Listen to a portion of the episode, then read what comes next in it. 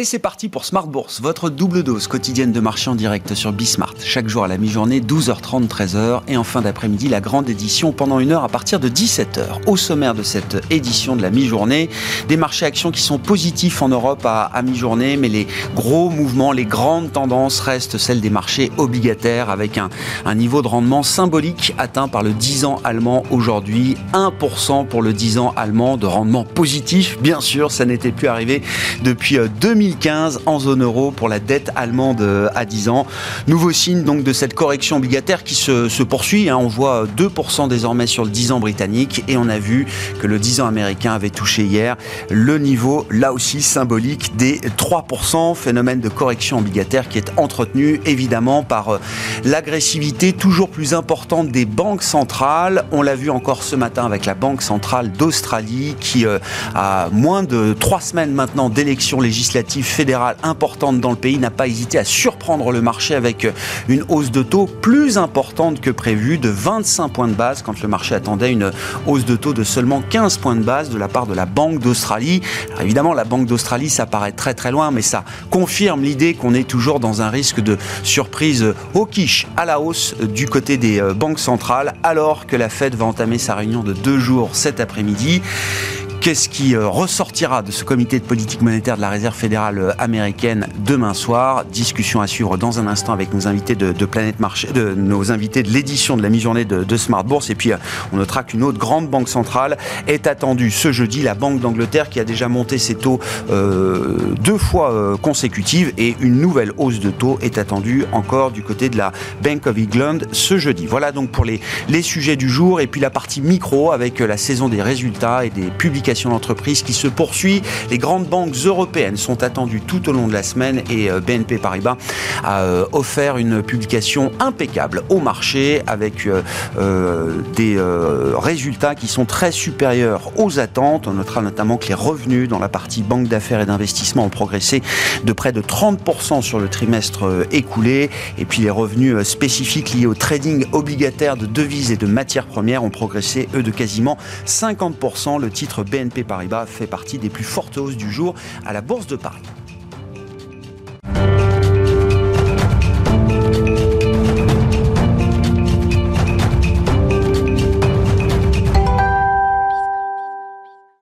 Beaucoup de, nervosité, d'incertitude dans le marché, de stress. Je rappelle qu'on a vécu hier une séance avec un mini flash crack euh, sur les indices euh, européens. On reste donc dans cette ambiance un peu compliquée. Néanmoins, c'est du vert sur les marchés européens à mi-journée. Les infos clés avec Alix Nguyen.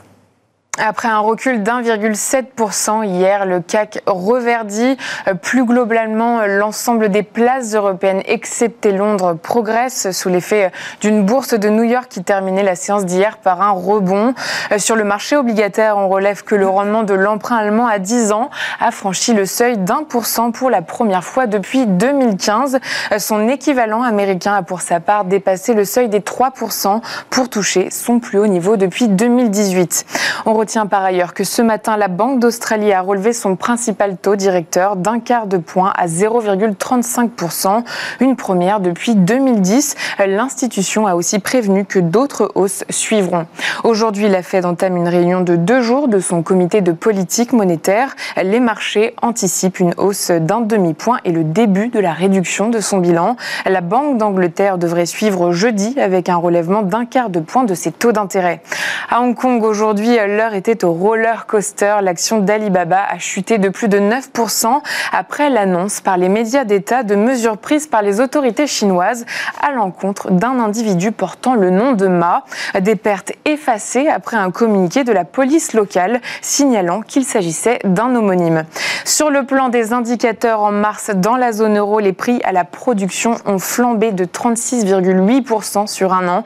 C'est un nouveau record. À noter que cet après-midi, deux indicateurs américains animeront la séance, les commandes à l'industrie de mars et les commandes de biens durables. Sur le plan des valeurs à suivre à Paris au premier trimestre, BNP Paribas dépasse largement les attentes. Cette division banque de financement et d'investissement s'est imposée en tant que moteur du groupe bancaire avec des revenus en hausse de plus de 28%. Le groupe maintient l'ensemble de ses cibles financières à horizon 2025. Crédit Agricole et Société Générale progressent. Et puis on remarque qu'à la peine, hier. Les autres valeurs cycliques rebondissent. ArcelorMittal, Renault et Stellantis avancent dans le vert. Tendance, mon ami, les infos clés de marché deux fois par jour dans Smart Bourse à 12h30 et 17h avec Alix Nguyen sur Bismart.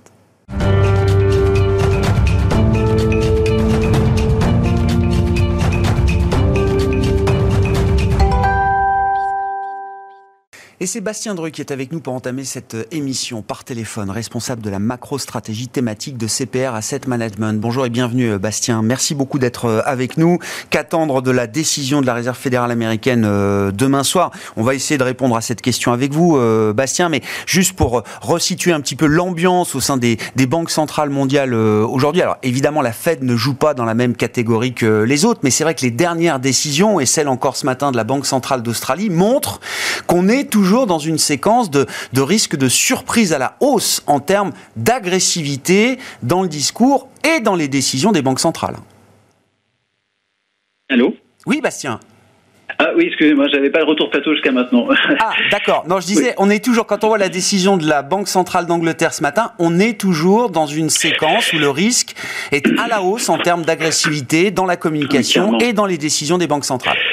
Mais très clairement, on est vraiment dans une phase de durcissement global des politiques des banques centrales et en fait, on le voit littéralement chaque jour. Donc ce matin, comme vous venez de le dire, c'était la, Banque centrale australienne qui a remonté ses taux euh, plus que prévu et qui a aussi annoncé le début de la réduction de la taille de son bilan.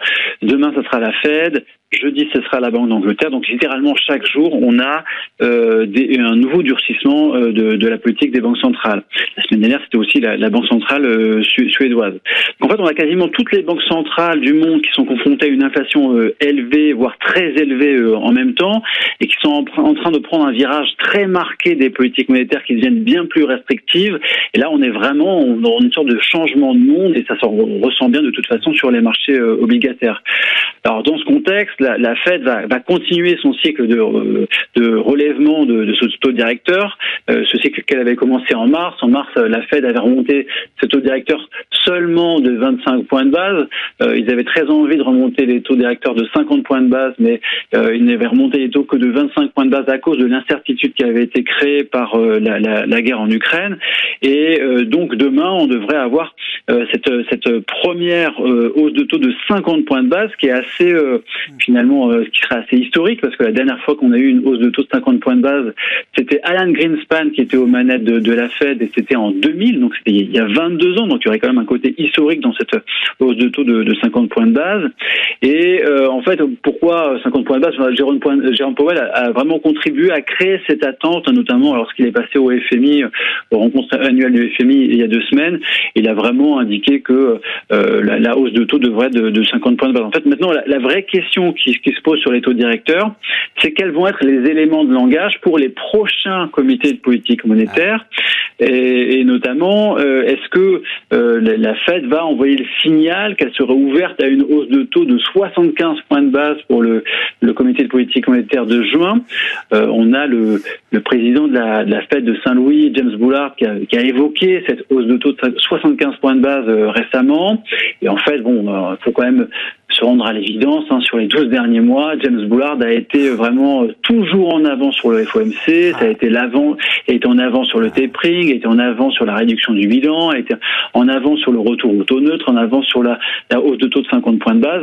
Donc il, y a, il a été fiable. Dans cette séquence-là, il a été Exactement. fiable. Parfois, le problème de Bullard, c'est qu'il est tellement en avance qu'il se retrouve euh, presque trop isolé et que finalement, le FOMC euh, ne, ne, suit pas forcément ses, ses indications Exactement. ou en tout cas le, le, le côté pionnier qu'il peut avoir. Cette fois, il a été fiable. Il a, il a été fiable en fait sur enfin, quasiment tout le temps sur les 12 derniers mois, hein, ce qui n'a pas été forcément le cas sur les années qui avaient précédé, mais en tout cas sur les 12 derniers mois, il a vraiment été en avance sur les autres et finalement ce sont c'est le reste du FOMC qui s'est rallié à lui euh, quasiment à chaque fois. Donc le fait qu'il évoque cette hausse de, de, de taux de 75 points de base pour euh, les, les, prochains comités de politique monétaire, ben c'est ça, ça indique que c'est quelque chose à prendre au sérieux, surtout que euh, Jérôme Powell il y a deux semaines, a quand même indiqué qu'il était ouvert à l'idée de front-loader, c'est-à-dire de concentrer les hausses de taux assez mmh. rapidement dans le temps.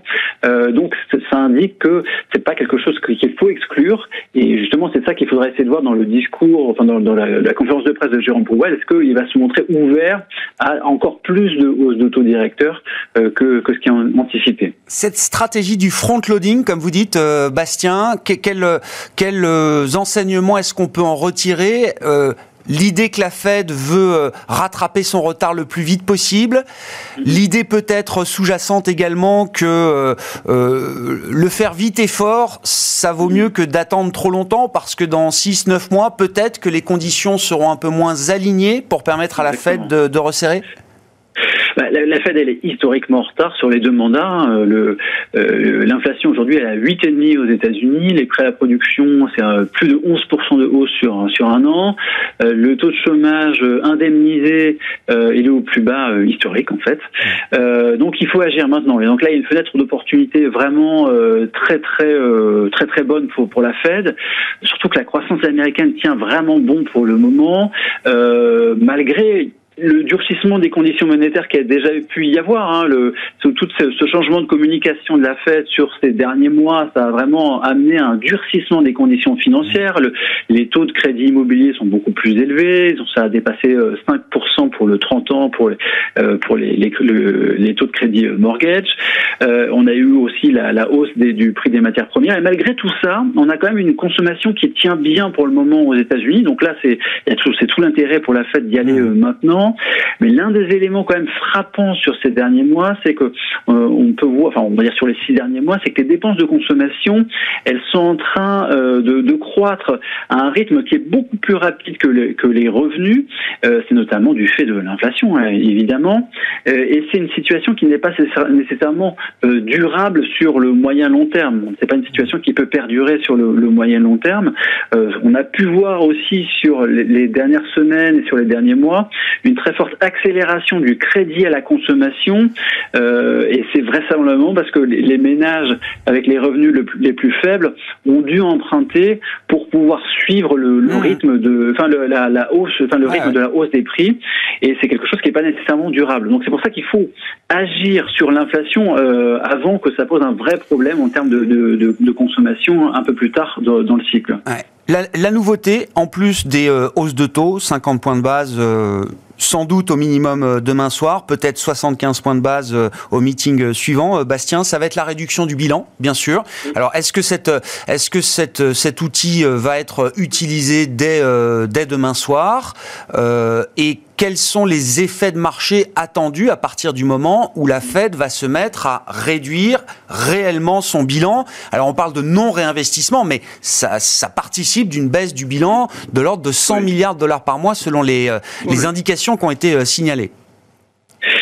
Oui, donc euh, là, on devrait avoir euh, une très forte probabilité pour qu'on ait une annonce de la réduction du bilan euh, demain soir.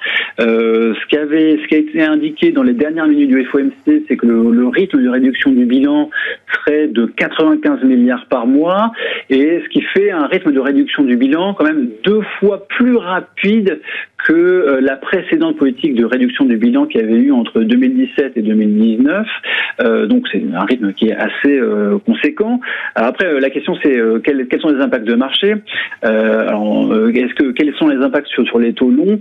Bon, là, j'ai envie de dire, les, les taux longs n'ont pas vraiment attendu la réduction du bilan pour monter. On a un taux 10 ans qui est aux alentours de 3% aujourd'hui, et ces derniers temps, les taux longs ils réagissent surtout aux variations quand même très violentes qu'il peut y avoir sur les anticipations de Fed Funds. Hein. le, chemin de Fed Funds anticipé par le marché a été revu à la hausse quand même très régulièrement ces dernières semaines.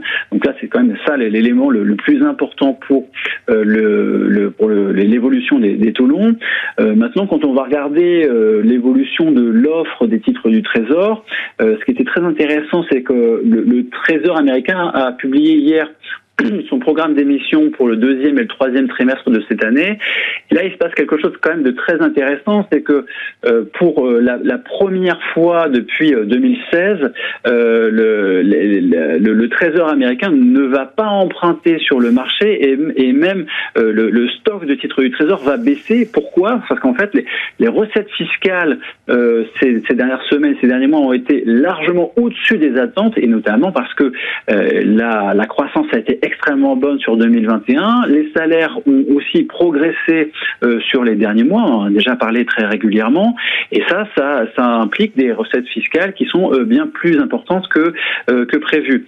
Alors maintenant, quand on regarde le programme d'émission donc du, Trésor, des émissions de titres du Trésor sur le T2 et sur le T3, il va être largement revu à la baisse. Mmh. Et finalement, le fait que la Fed remette sur le marché, euh, donc ça serait 180 milliards de titres du Trésor par trimestre, mais finalement, euh, ça va permettre de compenser à peu près euh, la baisse des émissions de titres du Trésor de la part du Trésor, et on ne devrait pas, pour le moment, avoir de choc significatif d'offres en ce qui concerne les, titres du Trésor. Donc là, vraiment, ce qui va jouer le plus pour l'évolution des taux longs, ça sera les anticipations de taux courts, c'est ça qui va être le plus important. Mmh.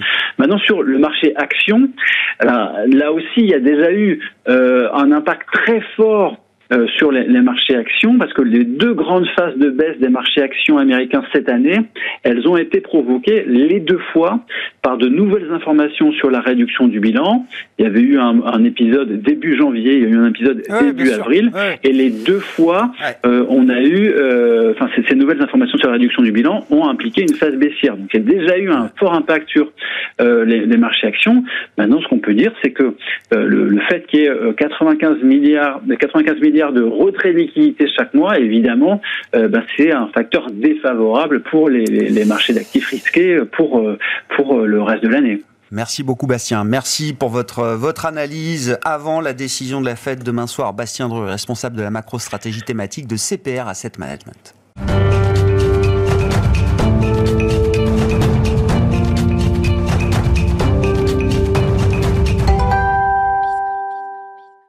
Regardons la situation avec l'œil de l'investisseur. Euh, à présent, Hubert Lemoine est à mes côtés euh, en plateau pendant cette demi-heure, directeur des investissements de Shelcher Prince Gestion. Bonjour et bienvenue euh, Hubert. Bonjour Grégoire. Merci beaucoup d'être avec nous dans le sillage de l'exposé de, Bastien, très, très complet. Comment vous regardez la, situation de marché sur le plan obligataire, notamment par rapport aux informations disponibles aujourd'hui? Alors très clairement, on a, et euh, Bastien le rappelait très bien, hein, les anticipations euh, de normalisation monétaire sont très fortes aux États-Unis. On attend euh, un peu plus de 10 hausses de taux jusqu'au début de l'année 2023. Et donc, il y a, même si euh, on s'inquiète un petit peu du rythme, hein, savoir si c'est 0,50 ou 0,75 centimes demain soir, euh, euh, qui correspondra à la décision d'ajustement du taux court de la, de la, Réserve fédérale américaine, on imagine qu'on a des taux qui vont converger début 2023 vers un niveau de 3%. Voilà. et aujourd'hui, on a une courbe, ce qui est intéressant, hein, c'est de voir qu'à partir du 2 ans américain, on a des taux qui sont tous à peu près autour de 3%, ce qui veut dire que globalement, on devrait arriver en début d'année avec une courbe relativement plate et que quelque part, euh, le, ralentissement du rythme de croissance de l'économie commence à être pricé par, euh, les marchés. Voilà. Et donc, euh, c'est peut-être ce qui pourrait modérer un petit peu la Réserve fédérale américaine dans ses velléités de normalisation. En tout cas, ce qu'il est important de constater, c'est qu'elle reprend la main et qu'elle se donne des cartouches pour une éventuelle crise future. Voilà. Hmm. Mais à un moment, effectivement, alors le timing de ce moment est, est important, mais difficile à définir, mais vous dites à un moment, oui, la Fed ne sera plus aussi agressive qu'elle l'est euh, aujourd'hui. Aujourd'hui. Alors aujourd'hui, c'est vrai qu'on a un rythme d'inflation de, qui est très élevé. Euh, il nous semble qu'il y a beaucoup d'arguments pour militer pour un point haut, en fait, sur ces, euh, ces niveaux d'inflation. Et, et, pour le coup, très vraisemblablement, ça pourrait pousser la Fed, ben, au cours du, du troisième trimestre, à revoir un tout petit peu sa, euh, sa volonté de, normaliser les taux à la hausse. Voilà. Donc, euh, euh, on a l'impression, en tout cas, que, que ce, qu'il y, a pas mal d'éléments pour justifier ce, pic d'inflation, notamment le, ralentissement en Chine, hein, qui est très important. Hein. Pour le coup, on a eu, on l'a vu au travers des indicateurs PMI chinois qui sont tombés ce matin et qui étaient très faibles. on le constate aussi en Europe avec une, une, inflation subie hein, qui, pour le coup, ben, fait très clairement baisser les perspectives de, de croissance en zone euro. Euh, et euh, inévitablement, alors c'est un peu moins euh, prégnant aux États-Unis parce qu'il y a une, croissance des salaires et donc pour le coup il y a une il y a une, capacité à consommer, une illusion du salaire nominal qui, pousse les Américains à continuer à consommer, à continuer à s'endetter, et vraisemblablement des, éléments qui peuvent peut-être un petit peu se calmer. Oui, la partie chinoise, c'est intéressant parce que beaucoup regardent évidemment de très près là aujourd'hui ce, ralentissement chinois qui n'en finit plus. Oui, à un moment, ça se verra dans l'inflation globale euh, mondiale? Quand on sait le poids de la Chine, euh, notamment sur les marchés de matières premières, par exemple euh, Très vraisemblablement, et surtout ce qu'on constate, hein, c'est que le, historiquement, la faiblesse du, yuan et puis la force du dollar ont été des, euh, des, facteurs effectivement désinflationnistes, hein, et donc Aujourd'hui, ben, le dollar apparaît comme le grand vainqueur, hein, de, la, un, de la, politique monétaire de la Réserve fédérale américaine, et puis deux, d'une croissance économique qui reste encore à peu près immune face euh, ben, euh, à la crise européenne que l'on connaît ou à la crise chinoise actuelle avec le, retour de la pandémie. Hein. Donc voilà, donc on est, on est vraiment dans un, contexte où euh, finalement ben, cette force du dollar pourrait calmer un petit peu les forces inflationnistes et pour le coup, ben, en tout cas dans une deuxième partie de l'année, modérer un petit peu la volonté de normaliser la réserve fédérale américaine. Et quand on anticipe ces phénomènes de, stabilisation, effectivement, enfin ces stabilisateurs automatiques d'une certaine manière, enfin ces forces de rappel par rapport à l'envolée de, l'inflation, euh, en termes de, stratégie euh, d'investissement, à la fin de la journée, quand il faut prendre des décisions, euh, est-ce qu'on est toujours autant positionné pour le risque inflation, c'est-à-dire être peut-être très à l'écart des marchés obligataires, de la correction des marchés obligataires, ou est-ce que déjà on est dans l'anticipation bah, de ce qu'on est en train de décrire, qui est peut-être le chapitre suivant là pour, pour le schéma macroéconomique mondial? Alors, vous avez un marché d'anticipation d'inflation hein, que vous pouvez jouer et que vous pouvez investir dans vos fonds obligataires ou fonds euh, multistrates. Hein. et, donc, pour le coup, on est sorti de ces stratégies euh, d'anticipation à la hausse de l'inflation. Et ce qu'on constate d'ailleurs depuis 2-3 semaines, c'est que ces anticipations ont plutôt tendance euh, à refluer. Hein. et devant cette normalisation accélérée de la réserve fédérale américaine, et devant aussi, euh, ben, euh, et c'est le cas depuis, euh, fin février aussi avec la crise ukrainienne, on constate qu'il y a un reflux de ces, ces anticipations d'inflation. Hein. Donc on sent bien que c'est plus forcément totalement d'actualité, qu'il y aura un petit peu moins de momentum aujourd'hui sur ces stratégies. On imagine aussi que finalement le, la, perception, de, le sentiment de richesse euh, des ménages avec la baisse des actifs risqués bah, peut peser un tout petit peu aussi sur, euh, sur cette volonté, ces velléités de consommation et sur ces, euh, ces, perspectives inflationnistes. Donc ça fait très clairement pas partie des, stratégies que l'on implémente aujourd'hui dans nos, dans nos, portefeuilles. et pour le coup, alors qu'on était plutôt très court en, en sensibilité de duration dans nos portefeuilles, là on a tendance à les augmenter de façon importante pour essayer de de capter justement ces, euh, ces niveaux de 3% que vous évoquiez euh, sur le 10 ans américain. Et euh, on essaye de le faire peut-être de, de, de, façon un petit peu plus, j'allais dire intelligente, mais c'est un peu prétentieux, mais en tout cas en utilisant le, le, le, dollar comme, comme monnaie de protection, voilà, en mode, en mode risk-off. Voilà, donc le, le dollar, pour nous, est un moyen, s'il y a un ajustement monétaire encore plus dur qui, euh, qui, qui pousse les taux longs à monter plus haut, on aura le dollar pour nous protéger. Et donc, euh, c'est intéressant pour nous de se positionner sur le 10 ans en ayant. Sans être couvert du change. Exactement. Et parce que le marché est, vous le savez mieux que moi, mais parfois un peu binaire et un, parfois un peu violent dans ses, euh, dans ces, renversements. L'idée hier, c'était celle euh, de la reflation devenue le risque inflationniste. Est-ce que, de manière assez binaire, euh, le, coup d'après, c'est euh, l'anticipation d'une d'une récession? Est-ce qu'on passe d'un état à l'autre aussi rapidement? Ou est-ce qu'on est pour l'instant dans une forme d'entre-deux? Racheter ou reprendre de la duration sur l'obligataire américain, ça peut être vu aussi comme une position favorable si demain l'économie baisse beaucoup plus vite que ce qu'on anticipe aujourd'hui. Hein, tout à fait. Alors, on, ne pense pas être euh, dans une perspective récessionniste. D'accord. Euh, c'est pas ce schéma-là qui vous guide. Non. Alors, c'est vrai qu'aux États-Unis, on parle de, plutôt de milieu de cycle. En Europe, euh, le ralentissement risque d'être un petit peu plus prononcé avec effectivement le, la crise de, l'énergie hein. et donc cette inflation qui est très subie. On constate quand même en Europe bah, cette, cette, inflation salariale qui commence à, démarrer. Hein. et donc, J'imagine que c'est euh, cette, cette, inflation salariale qui existe déjà aux États-Unis hein, et qui euh, favorise très clairement les, euh, les, les, couches sociales les plus défavorisées. qui entretient cette illusion nominale, cette consommation. D'entretenir la consommation et va permettre, de, de, en tout cas, de pérenniser un petit peu la croissance réelle.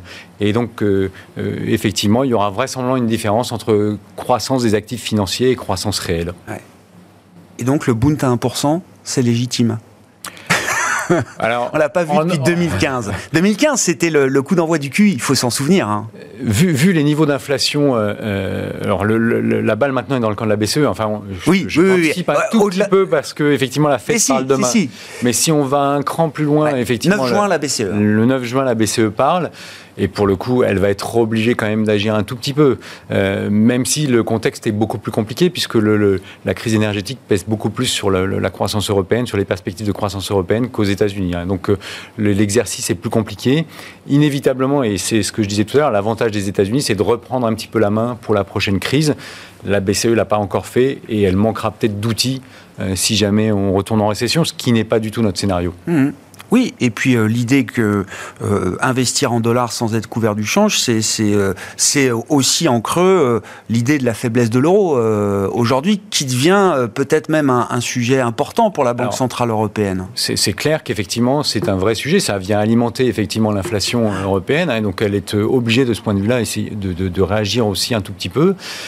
Et on peut penser aussi que on, a eu pendant des années des taux, euh, euh, des taux négatifs et on n'a pas eu forcément une stimulation de la croissance extraordinaire.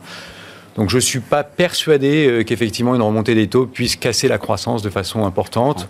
Et ça poussera peut-être même les agents économiques à anticiper leurs achats ou leurs investissements dans la perspective de hausse des taux que l'on pourrait, pourrait voir à l'avenir.